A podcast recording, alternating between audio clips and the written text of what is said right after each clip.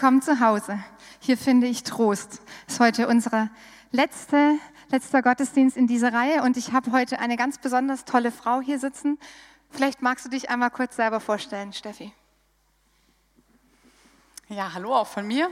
Ich bin Stefanie König, ich bin 29, wohne hier in Bremen, äh, genau, und habe vor zwei, also bis vor zwei Jahren äh, hier für ein Jahr im Zuhause für Kinder gearbeitet. Und vor zwei Jahren habe ich angefangen, im Kinderhospiz Löwenherz in Sieke zu arbeiten.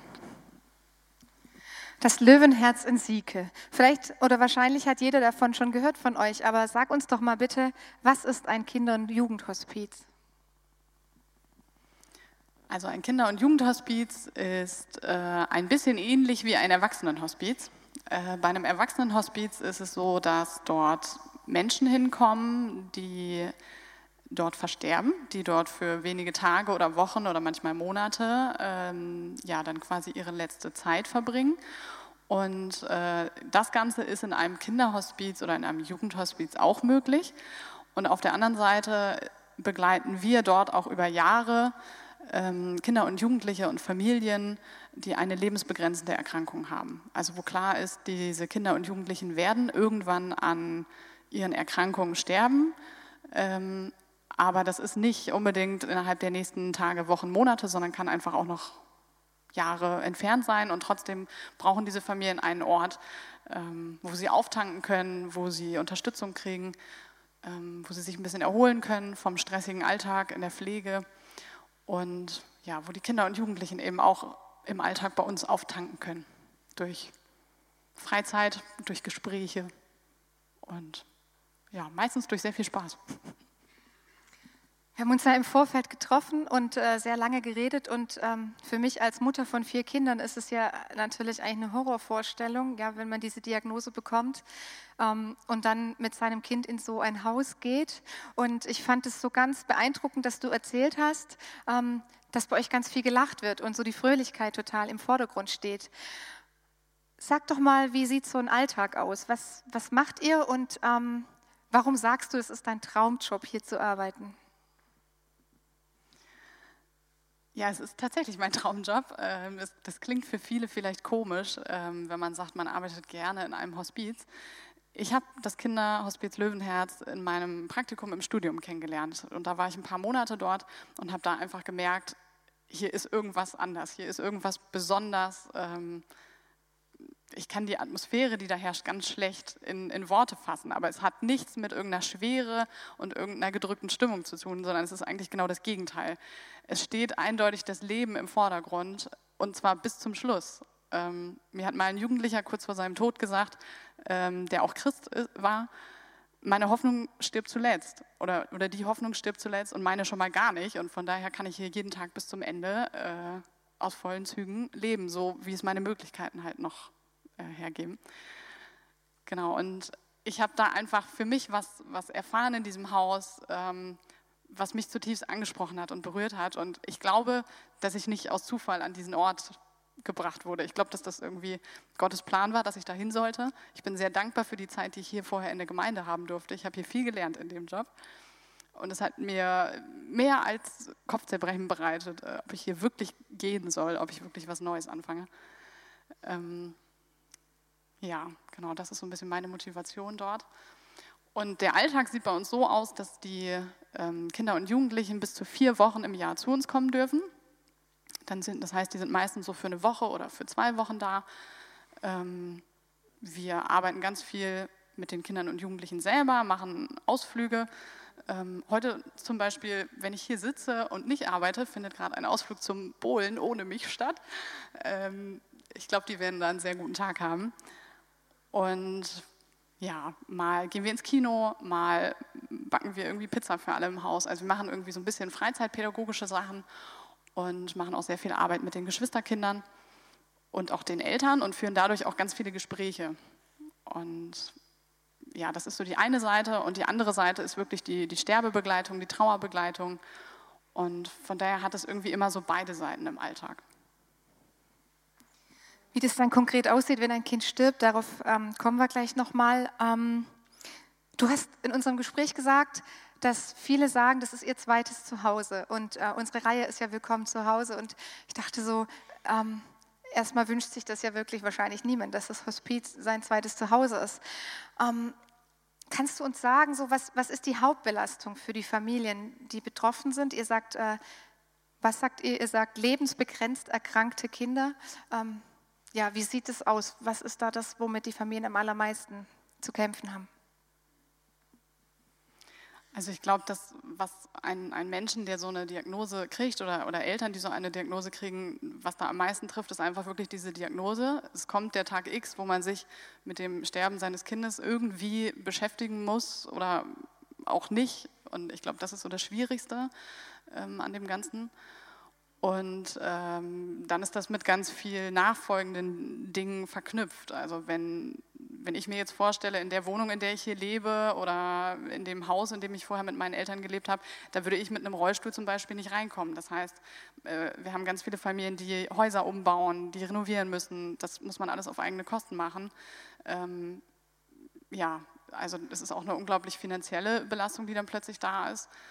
Ähm, das ganze Leben verändert sich oft an, an irgendeiner Stelle. Man kann nicht einfach mehr so mit Freunden weggehen oder die Familien, die Eltern können sich nicht mehr einfach so mal eben mit irgendwem treffen. Das muss einfach viel mehr auch an pflegerischen Hintergrund, ähm, irgendwie mit Pflegediensten und ja, wirklich pflegerisch ausgebildeter Unterstützung äh, gearbeitet werden. Das heißt, man muss seinen Alltag eigentlich viel mehr durchorganisieren und so spontan Dinge zu machen oder spontan Dinge zu unternehmen ist kaum möglich. Und ich finde es immer super zu sehen, wenn uns gerade auch Jugendliche sagen, die zum Beispiel beatmet sind, die dann sagen, ach, zu Hause kann ich nicht mal eben losziehen ins Kino. Bei euch kann ich das, weil ich weiß, kommt eine Krankenschwester mit und kommt vielleicht noch von euch Pädagogen einer mit und ich kann hier in Bremen in eine Kneipe gehen, ich kann irgendwas machen, auch mal spontan von jetzt auf gleich. Dankeschön. Ich habe mich mal mit einer Mutter unterhalten, die selber auch ein Kind hat, das betroffen ist. Und sie meint so, auf einmal wohnt man in einer WG mit lauter Menschen, die man sich nicht ausgesucht hat. Wenn man einen 24-Stunden-Pflegedienst hat, sind da plötzlich ständig Leute, die einen Schlüssel haben für die Wohnung, die kommen, um das Kind zu wickeln, zu pflegen, zu beatmen. Ähm, das ist natürlich auch nochmal eine Riesenbelastung, weil das ist ja nicht diese WG, die man sich ausgesucht hat. Wenn es jetzt dazu kommt, dass ein Kind stirbt, ähm, wie bereitet ihr das vor und wie geht ihr dann konkret in dem Moment damit um? Ja, wie bereiten wir das vor? Also wir, wir versuchen mit allen Familien und auch mit den Kindern und Jugendlichen, je nachdem, ob sich das ergibt oder ob sie es wollen, ähm, darüber zu sprechen, immer wieder auch im Alltag. Ähm, und das hat so ein bisschen auch was ganz Praktisches. Wir haben zwei Symbole bei uns in den Häusern. Das Kinderhospiz hat einen Schmetterling als Symbol und das Jugendhospiz hat ein Segel als Symbol. Ähm, der Schmetterling steht einfach dafür, dass aus der Raupe vorher dieser Schmetterling entsteht und der dann ja, quasi weiterfliegt. Und das Segel steht symbolisch für sich auf eine Reise begeben, dann in die Ewigkeit. Und äh, diese Symbole hängen bei uns sichtbar im Haus. Jedes Kind, was zu uns kommt, oder jeder Jugendliche, der zu uns kommt, ähm, die basteln dieses Symbol. Manchmal basteln es die Eltern, manchmal basteln sie selber mit. Und dann ist meistens ein Foto und ja, so ein bisschen Geburtsdatum und sowas drauf. Und diese Symbole hängen bei uns im Eingangsbereich. Und wenn ähm, ein Kind oder ein Jugendlicher ähm, verstorben ist, dann wird dieses Symbol abgenommen und in einem Abschiedsritual mit den Familien zusammen an einem riesengroßen Helium gefüllten Luftballon in den Himmel steigen gelassen. Und dann wird ein Stein gestaltet und der kommt in unseren Erinnerungsgarten und der bleibt dann bei uns im Haus, im Garten. Und das heißt, wir haben quasi ein Symbol, was geht und ein Symbol, was bleibt. Ähm, ja, und so setzen wir uns da mit den Familien dann auch Stück für Stück mit diesem Thema Sterben auseinander. Und wir für uns als, als Personal des Hauses haben auch ähm, ein Teamritual, wo wir die Möglichkeit haben, Abschied zu nehmen von verstorbenen Kindern oder Jugendlichen. Und ja, ich glaube, wir sind einfach ich erlebe das so, wir sind ein gutes Team und äh, sprechen sehr viel untereinander über Dinge, ja, die uns bewegen.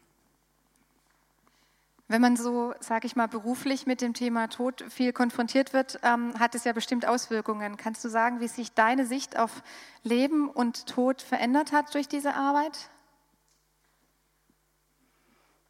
Ähm, ich glaube, seit meinem Praktikum dort, und das ist jetzt schon einige Jahre her, ähm, lebe ich bewusster. Also seit ich verstanden habe, dass der Tod zum Leben dazugehört und dass das nichts ist, was man irgendwie separat abspalten kann, dass das eigentlich völlig etwas, ja, es ist etwas Natürliches. Wir werden alle eines Tages mal sterben und niemand weiß, wann das sein wird, egal ob jung oder alt.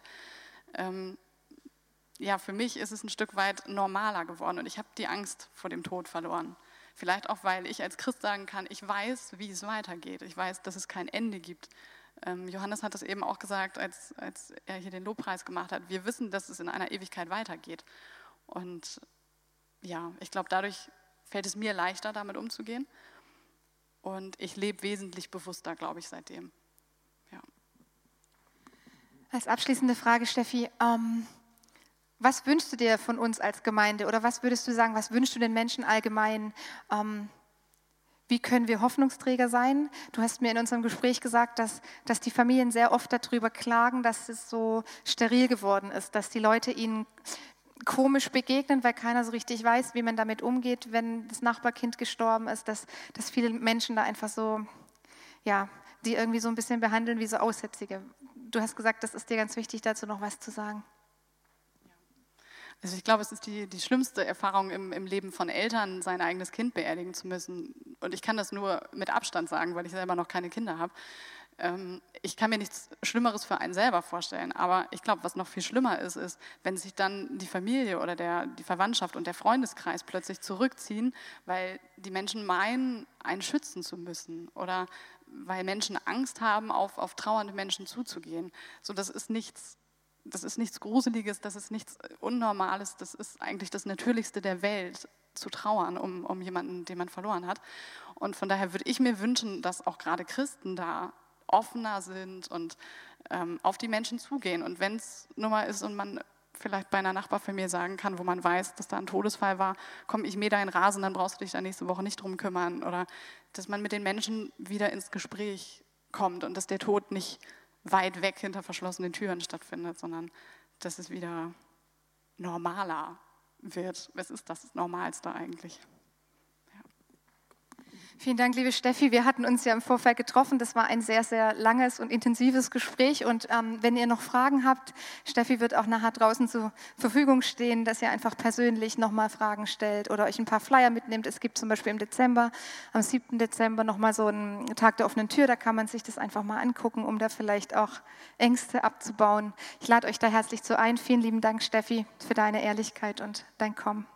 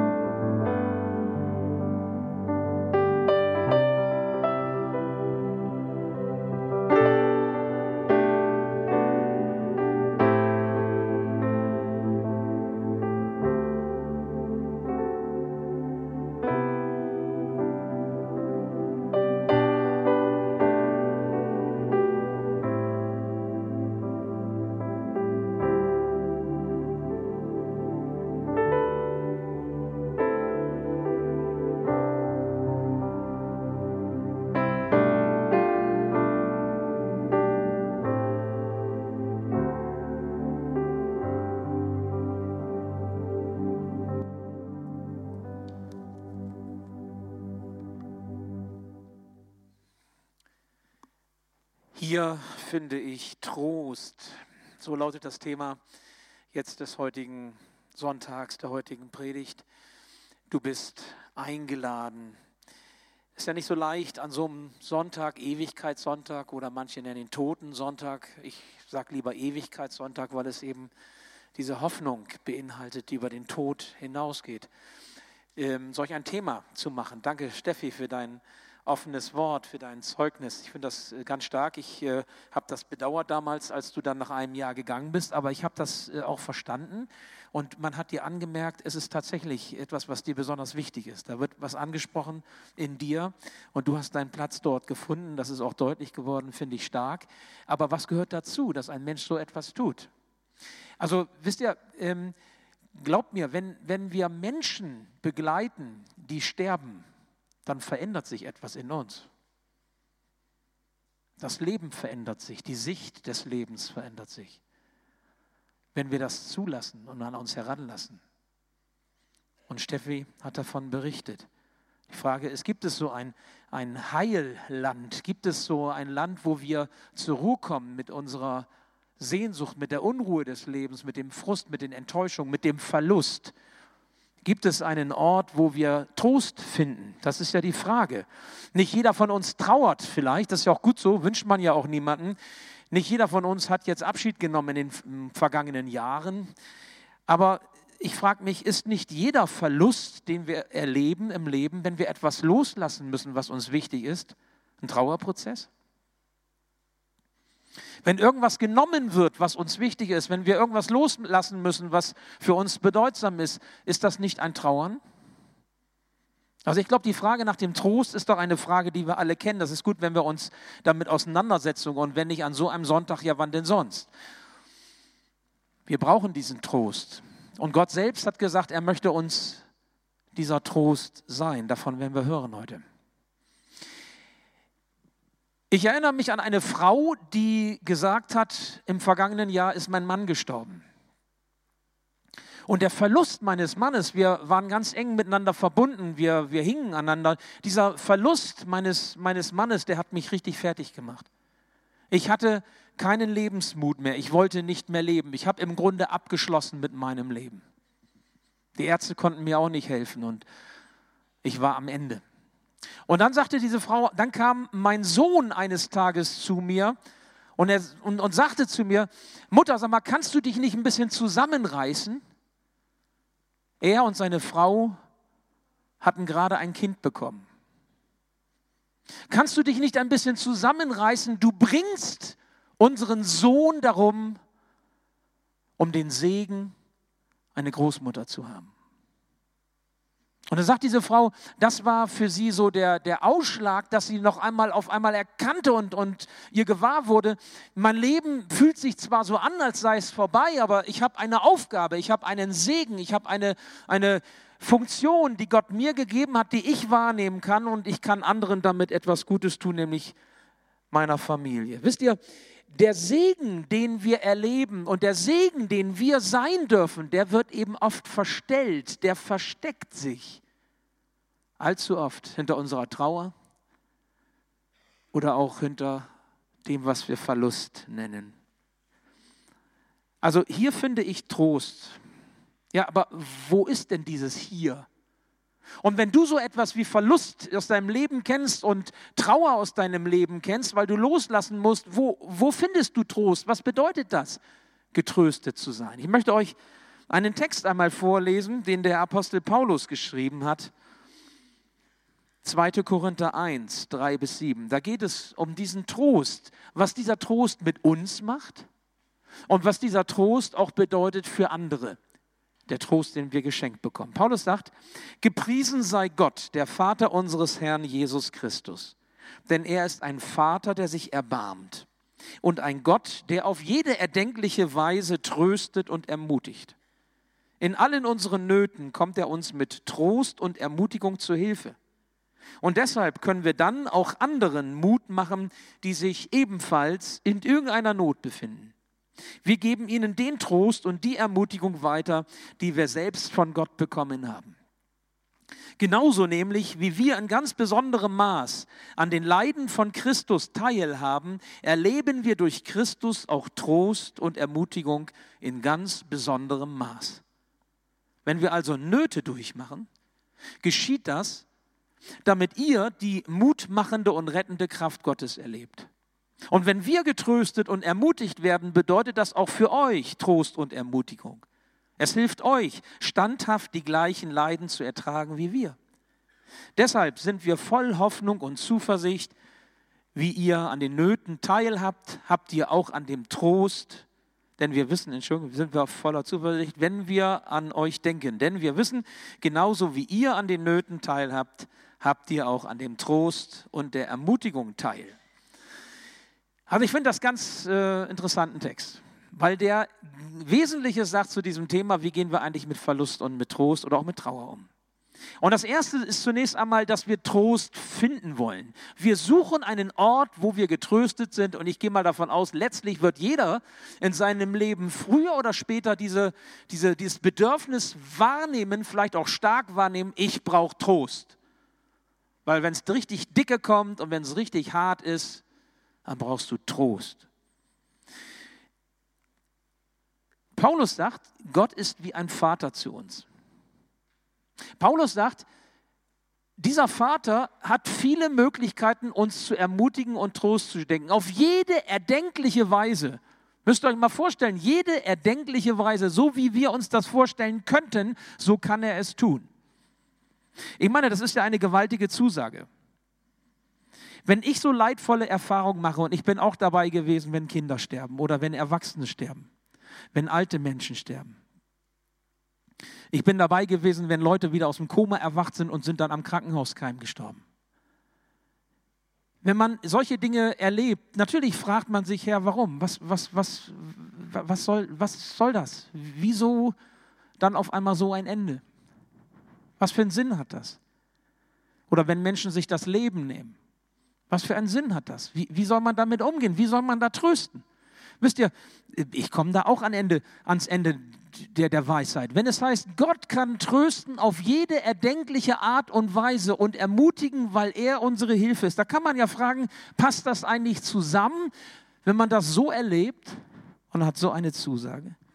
Vielleicht gehörst du ja auch zu den Menschen, die da Zweifel haben oder die zumindest diese Frage stellen, wie kriege ich das in Übereinstimmung? Warum schafft Gott nicht dieses Leid ab? Warum lässt Gott das so zu? Das ist ja hammerhart. Aber ich möchte euch eine Antwort geben, die, die mir wichtig geworden ist im Laufe meiner, äh, meines Lebens, im Blick auf das, was ich selber erlebt habe, aber auch wenn ich mit Menschen umgegangen bin. Ich habe nämlich Folgendes erkannt. Ich habe erkannt, dass viele Menschen, auch viele Christen, etwas vertauschen. Sie vertauschen die Segnungen Gottes, das, was er gibt, was wir Segen nennen, Wohltaten Gottes, Gebetserhörungen, vertauschen sie mit Gott selbst. Ich weiß nicht, ob ihr versteht, was ich meine. Wir neigen dazu, die Segnungen Gottes wichtiger zu nehmen als ihn selbst. Aber Gott ist immer mehr als das, was er gibt, oder nicht? Hast du dich auch schon einmal dabei ertappt, wie du Gott um ein ganz konkretes Anliegen gebeten hast. Du hast also ein Herzensanliegen gehabt, du hast Gott gebet, gebeten darum, dass er dieses oder jenes so oder so tut. Und dann hat er das aber anders gemacht, als du ihn darum gebeten hast. Und auf einmal ist Gott dann nicht mehr der Gute in deinem Leben, weil du nicht damit klarkommst, dass er es anders gefügt hat. Und du fragst, warum? Oder wenn du super fromm bist, fragst du nicht warum, sondern wozu, aber das ist das Gleiche. Und du kommst damit nicht klar. Wisst ihr, am Trost Gottes ändert sich nichts, auch wenn unsere Gebete in der Weise nicht erhört werden, wie wir sie sagen. Er ist für uns da, gerade dann, wenn es anders kommt. Es gibt ja dieses Bibelwort, Gott selbst sagt das durch Jesaja: Den glimmenden Docht wird er nicht auslöschen, das geknickte Rohr wird er nicht zerbrechen. Das heißt, der Docht steht in der Gefahr zu erlöschen. Die Flamme flackert, aber er sorgt dafür, dass sie anbleibt. Das Rohr ist geknickt, er steht nicht mehr ganz gerade da, aber er sorgt dafür, dass es nicht abknickt. Das heißt, an seinem, Tro, an seinem Trost zeigt sich, dass es ihm um dich geht. Klar, wenn er uns segnet in der Weise, dass unsere Gebete in Erfüllung gehen, du betest, steckst oben das Gebet rein und unten kommt die Erfüllung raus, dann bist du happy und alles ist klar. Okay, aber seine größten Segnungen sind nicht die, wenn du oben das reintust, was du auch unten haben willst und dann kommt es raus, sondern seine größten Segnungen sind sein Trost und seine Ermutigung auch in den Zeiten, wo du danach fragst, was ist denn jetzt eigentlich Segen daran? Was ist denn jetzt eigentlich der tiefere Sinn. Wie gehe ich denn damit um? Das ist so, wie es im Psalm 23 heißt, und ob ich schon wanderte im finstern Tal, fürchte ich kein Unglück, denn du bist bei mir.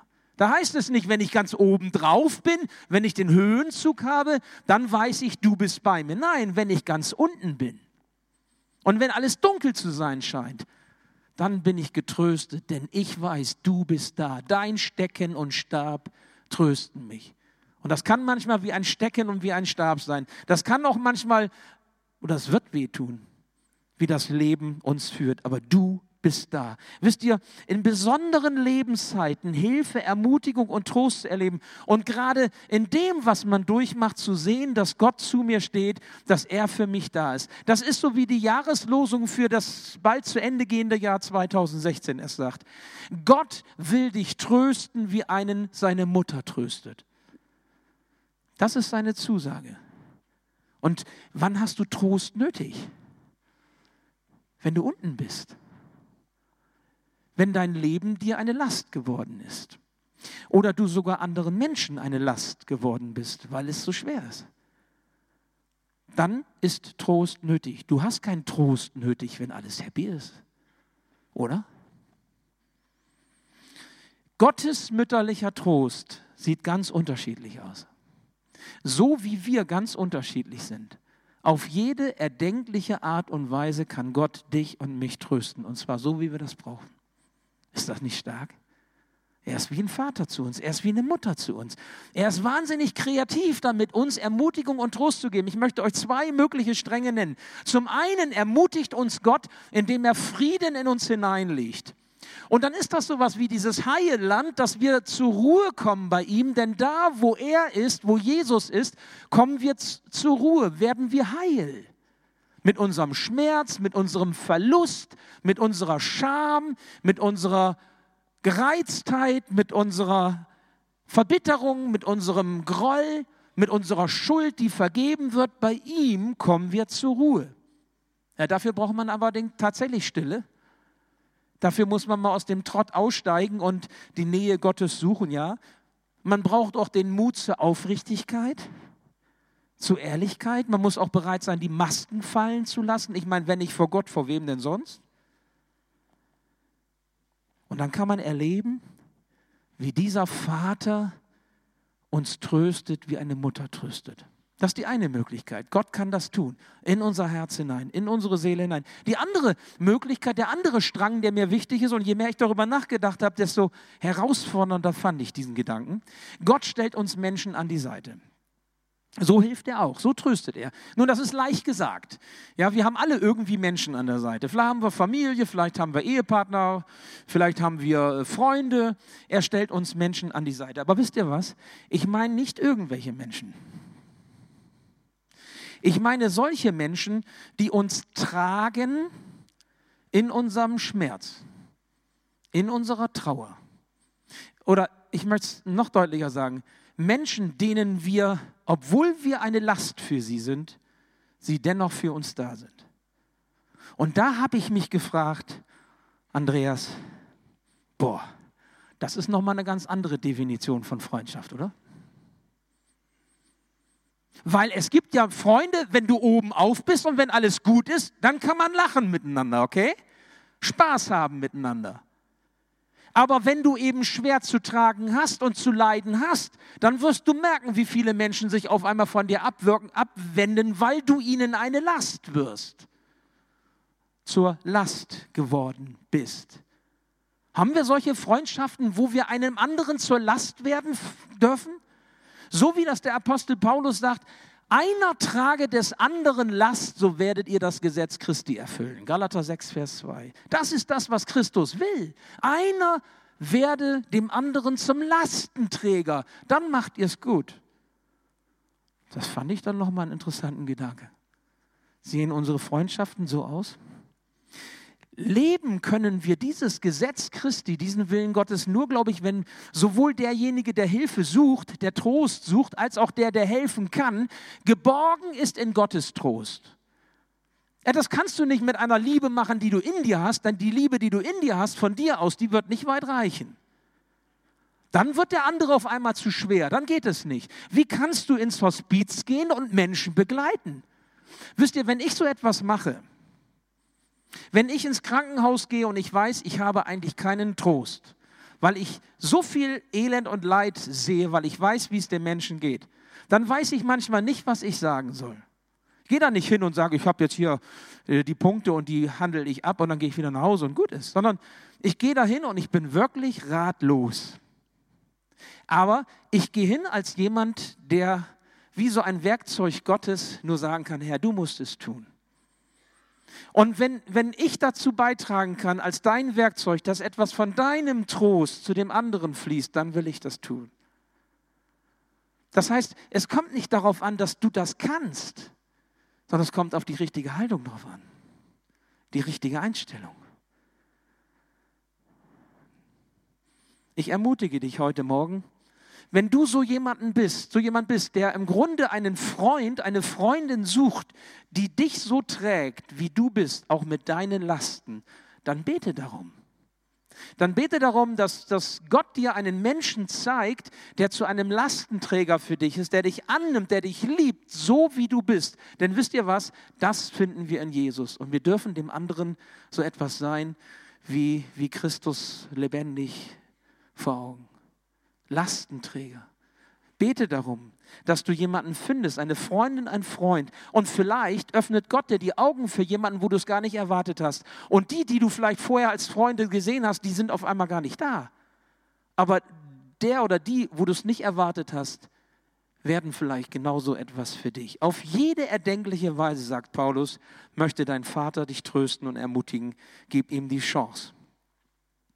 Trost lässt sich finden, wenn wir unsere Hoffnung auf unseren Herrn Jesus setzen. Ihr habt hier gleich auch diese ähm, Ständer, diese Regale. Dort werdet ihr Karten finden, Karten, die ihr euch mitnehmen dürft. Worte der Ermutigung für euch. Ganz persönlich. Das wird gleich noch kommen. Ich sage es euch aber schon mal, wo ihr im Grunde etwas in die Hand bekommt, wo Gott sagt, das möchte ich dir schenken. Und wenn du so eine Karte bekommst, die dich ermutigt, und dann möchte ich nämlich jetzt zum zweiten kommen und damit schließe ich. Dann bist du nicht nur jemand, der Trost findet bei Gott, sondern du bist auch jemand, der anderen zum Trost werden darf. Du darfst Trost finden lassen in deinem Leben. Das ist der entscheidende zweite Gedanke. Vielleicht erinnert ihr euch noch an die Frau, von der ich gesprochen habe, die ihren Mann verloren hat. Wo der Sohn gesagt hat, du bringst unser Kind darum, um den Segen eine Großmutter zu haben, wenn du dich so zurückziehst. Sie konnte das nicht. Sie war so voller Trauer. Sie, sie hat ihre, ihre, ihre Aufgabe, ihre Gabe nicht sehen können, die Segnung nicht sehen können, die Gott in ihr Leben hineingelegt hat. So ist das, wenn der Schmerz des Verlustes, den Gott zulässt, uns so niederdrückt. Jawohl. Aber auf einmal erkannte sie, in diesem Schmerz habe ich eine Aufgabe und Gott möchte sie mir vor Augen zeigen, möchte mir zeigen, was ich tun kann. Und vielleicht kannst du auch noch mal ganz neu beten lernen. Herr, zeige mir doch, für wen ich ein Segen sein darf mit meinem Schmerz, mit meiner Last, mit meinem Verlust, mit meinem Problem. Zeige mir, für wen ich ein Segen sein darf, trotzdem, dass du dieses oder jenes zulässt. Und du wirst sehen, er wird dir antworten. Vielleicht wird, wirst du dein Leben auf einmal ganz anders sehen, so wie die Frau auf einmal ihr Leben anders sehen konnte, als sie das verstanden hat, tief in ihrem Herzen. Denn es geht nicht nur darum, dass wir Trost finden, den Gott uns in Jesus anbietet, sondern es geht auch darum, dass wir andere Trost finden lassen in unserem Leben. Im Leid, im Schmerz, im Verlust, in der Scham, in dem, was uns das Leben schwer macht. Ja, nun ist da aber die Angst. Wir haben Angst. Wir haben Angst davor, Trostspender Gottes zu sein. Vielleicht wissen wir nicht zu antworten, wenn andere uns was fragen. Was soll man Menschen sagen? Wir selber haben ja auch unsere Fragen und wissen manchmal nicht die Antwort. Wir wissen nicht, welche Situationen uns erwarten. Man wird ja auch verletzbar, wenn man sich so Menschen öffnet auf, auf Nähe. Wenn man die Distanz verlässt und auf Nähe geht, dann macht man sich damit ja auch verletzbar. Ja, und vielleicht, ganz ehrlich, liebe Geschwister, manchmal hat man auch keine Lust, sich so zu mühen oder anzustrengen, weil die Lasten zu tragen Das macht ja auch Arbeit. Und da haben wir keinen Bock drauf. Zwei junge Männer unterhalten sich über den Sinn des Lebens. Und da sagt der eine zum anderen, ist das nicht zum Heulen? Am Ende kommt es sowieso immer so, wie es, wie es kommen muss. Das ist wie so ein Schicksal, alles festgelegt. Kommt sowieso so. Und da sagt der andere, ja, das stimmt. Wenn man so darüber nachdenkt, hast du wohl recht. Aber mir fällt eine Situation auf, ein, an die ich mich erinnere. Das war bei uns zu Hause. Eines Tages hatten wir eine Maus im Keller. Irgendwie ist die da reingekommen und irgendwer aus der Familie machte dann die Kellertür auf und ließ die Katze rein in den Keller. Und dann passierte es, was passieren muss. Die Katze sprang auf die Maus zu, verfehlte sie aber absichtlich. Denn für die Katze war das wie ein Spiel. Und die Maus rannte um ihr Leben von einer Ecke in die andere und versuchte sich irgendwie zu retten, wo es keine Rettung gab. Und dann sagte der andere, ja und dann hat die Katze die Maus gefressen? Und dann meinte der andere, nee, das nicht. Mein Vater hat die Kellertür geöffnet. Und dann konnte die Maus raus. Wisst ihr, wo Gottes Trost in unser Leben hineinkommt, da wird, werden die Türen geöffnet. Da ist das, als wenn die Angsttür aufgeht und Licht hineinkommt, Luft und Freiheit. Das ist etwas, was wir erfahren dürfen, wenn wir beschenkt werden von dem Trost Gottes, wenn wir uns trösten lassen von der mütterlichen Liebe Gottes oder von dem väterlichen Trost, den er für uns bereithält. Und wenn du so getröstet wirst und bereit bist, auf andere zuzugehen mit dem Trost, den du selber erfährst, wird der andere beschenkt, weil er in dir Trost finden kann und du selbst wirst gesegnet sein. Ihr beiden werdet beschenkt werden. Du bist eingeladen, ehrlich und aufrichtig zu werden, die Angsttüren deines Herzens zu öffnen, Jesus daran zu lassen und den Mut zu haben, zu einem Trostspender für andere zu sein. Das geht nicht, weil du das kannst, sondern weil Gottes Trost dir ins Herz hineingelegt ist.